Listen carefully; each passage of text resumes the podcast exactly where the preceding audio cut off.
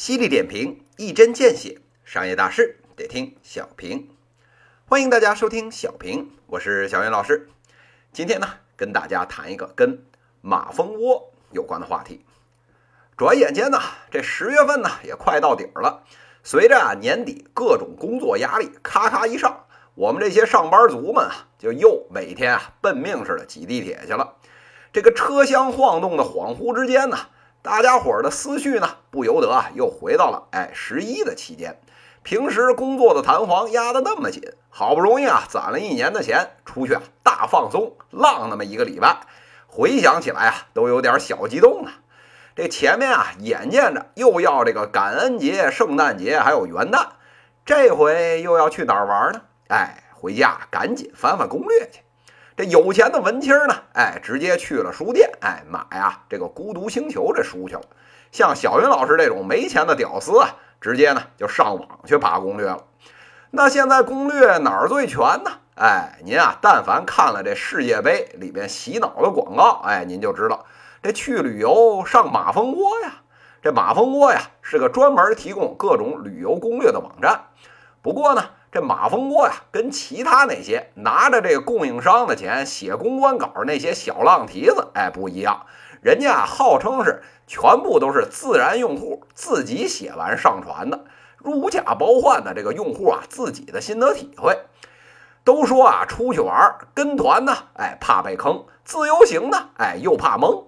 现在啊，这年轻人自己出去玩玩的多，哎，这个马蜂窝呀，也就成了大家出去浪之前，哎，做功课这个绝佳的地点。这老百姓捧，人家资本化也做得不错。现在啊，人这个融资呢，也融到了一轮。根据啊，这八月底爆出来的消息，这估值啊，已经奔着哎快两百亿人民币去了。百亿独角兽这把交椅啊，是妥妥啊做了个踏实。好了。眼见着临门一脚，明年啊，说不定就要上市。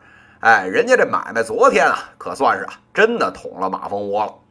这个子权，哎，和啊这个呼瑞数据，哎，爆出来，马蜂窝那号称啊两千一百万条啊真实的用户点评数据，有啊一千八百万条，也就是啊超过了百分之八十五。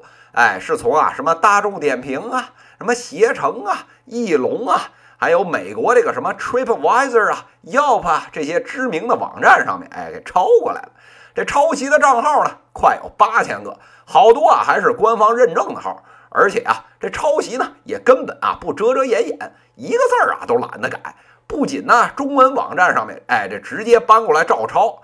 人家啊这英文网站上面，外国人点评的内容，直接啊 Google 自动翻译一下，哎，这狗屁不通的语法都懒得改，直接贴上去了。不仅如此啊，人家这数据分析还发现，这些评论啊，大多数哎都是上班时间发的，一到这个午休还有下班时间，哎，整个网站上这点评量啊是层层的往下掉，跟什么大众点评这一下班就四处出去啊找吃的，哎，四处点评这个情况呢，正好相反。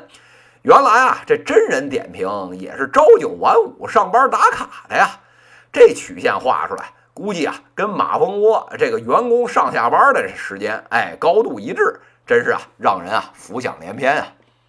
那这实锤都爆到这个份儿上，估计啊，马蜂窝除了拉几个临时工出来毙了以外，哎，估计啊，怎么洗地也洗不干净了。那好好一个点评网站，为啥非要拿别人的东西呢？哎，小云老师啊，冷笑三声，那还不是钱烧屁股等不及了吗？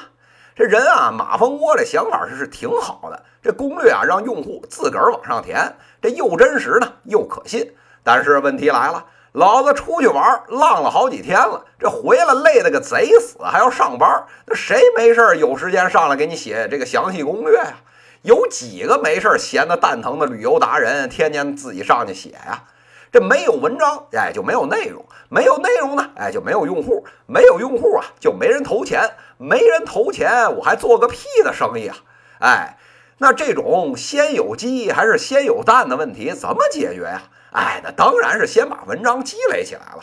那自己没有，这老大呢又放出话来，不许拿钱砸，鼓励作者写攻略，那怎么办呢？哎，没事儿啊，咱呀两条腿走路，这一条腿呢，哎，咱发动人民战争，内部员工啊给我玩了命的写，玩了命的搬，另一方面，哎，我没有，别人有啊。这点评网站又不止我们一家，哎，直接啊上别人家里面去摘花不就完了吗？而且啊，人手动摘一朵一朵多慢呢，那还不如啊编个爬虫程序，开个自动的推土机，哎，突突突，哎，把人家这花园啊全薅过来算了。这一天啊能扒个几万条，这读书人的事儿怎么能叫偷呢？好了，哎，这问题来了。那是只有马蜂窝一家这么干吗？小云老师啊就笑了。您啊也是太瞧得起我们这互联网企业了，就跟啊现在没人去掀李嘉诚当年起家那个老底儿是一样的。当年啊这些号称是用户生产内容的这个 UGC 网站，没有一个这屁股是干净的。